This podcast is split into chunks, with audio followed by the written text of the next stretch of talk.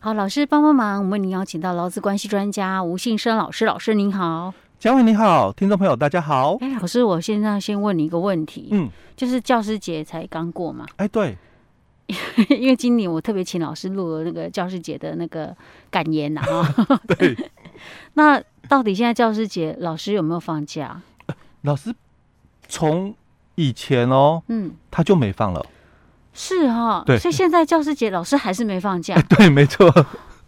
我觉得应该要休哎、应该要让老师去放假，啊，不然算什么教师节呢哎，？可是他又影响到是另外的哦，是啊学生的受教所以权。嗯，学生一定很开心 啊。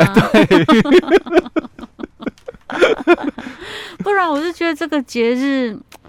感觉上老师没有受惠啊。嗯，它其实就是一个教师节嘛。啊哦，那就是其一个实名称而针已对这个职业的这个老师们嘛，哦，嗯，那应该要给他们一些的优惠才对，对对啊，我不对？觉得应该要给一点福利的哎哈。对哦那这个学生应该嗯也会很 开心，不会觉得他的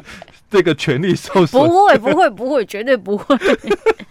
好吧，哦，原来如此哈、嗯 OK OK，那赶快来进行我们今天的 单元，因为我刚真的是临时突然想到这个问题啊。好了，所以我们今天要跟大家来分享案例，对不对？嗯，对。我们今天分享案例是什么？呃，我们今天来嗯分享一个，但其实这个在食物上非常见的啦，哦，就是很贱 哦。 常常见到就是调子的争议嘛，哦，哦，呃，不是，老师，我们今天在搞 笑。我以为是贝哥哥啊，老师说不是， 所以刚刚我们两个在鸡同鸭讲。 有点误会了，对对对 OK OK，常见的对案对例。对，没 错哦。那其实调子的一个争议哦，哼我们之前在节目里面也分享过嗯是哦。那我今天带来这个案例比较特别，嗯因为他从这个地院哦哦一直打打打哈打到那个高高院，然后哈再上诉最高法院啊。那最后因为最高法院嘛，他就要驳回更审嘛，对不对？这个前后哦，嗯这个应该讲哦，对劳工或者是这个雇主啦，嗯，心情的起伏都非常的大 是哦，难不成他反反复复吗？ 反反复复。 是哦对。 OK OK，好，那我们就来好好来看一下这到底是什么样的状况。，嗯好，那我先把大概整个事由的一个部分哦，嗯简单的一个叙述一下了哦。啊好，这是一个调职的一个争议哦嗯。那这个公司它是做门市的，呃，嗯门市销售，哈哈，所以他把这个门市人员哦，嗯从 A 门市调动到 B 门市哦。嗯那本来他是在这个云林的，就是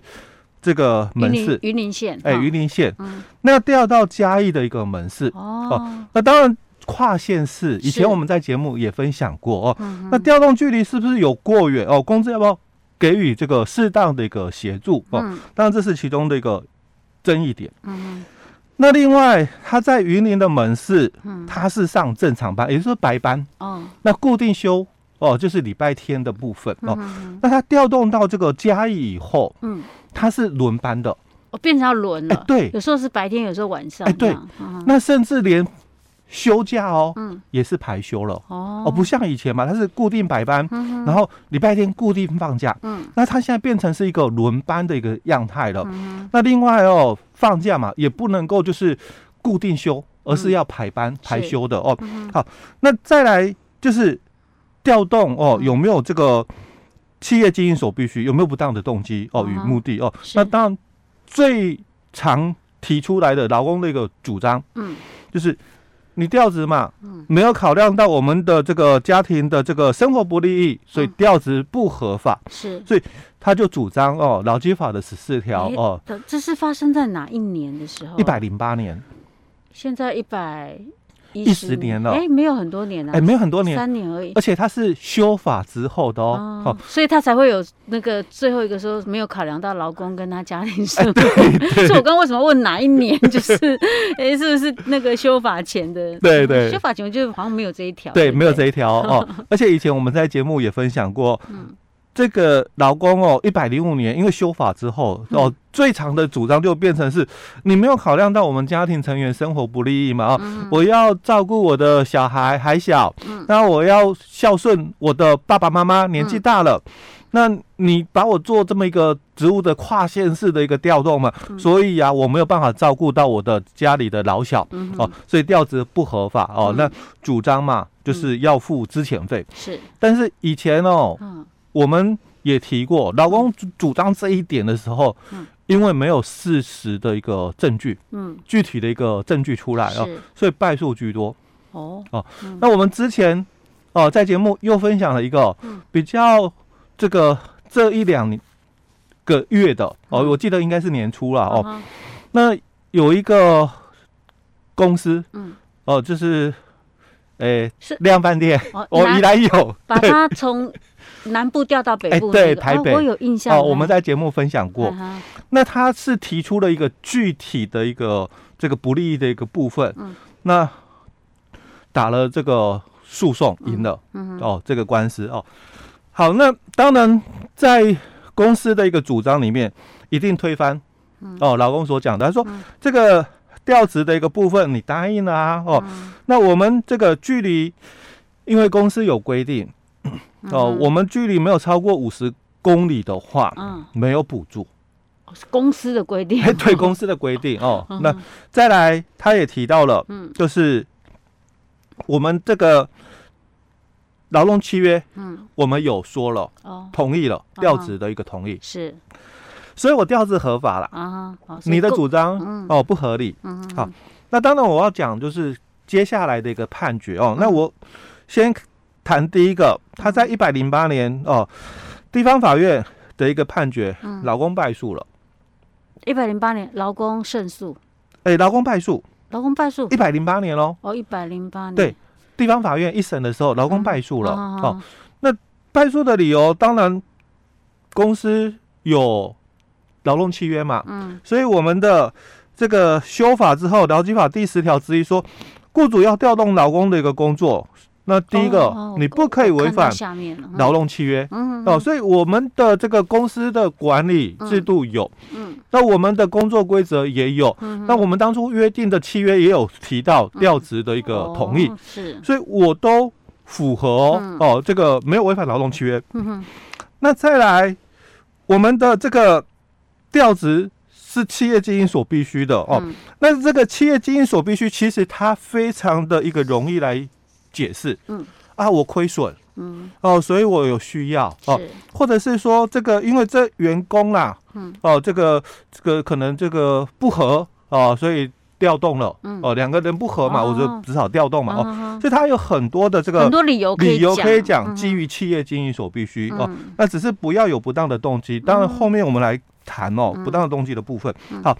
那既然哦，我第一个哦也符合了，嗯然后因为首先必须是不能够违反劳动契约嘛，嗯然后再符合下列的五原则。是所以我第一个原则我符合嗯了，企业经营所必须。好，那再来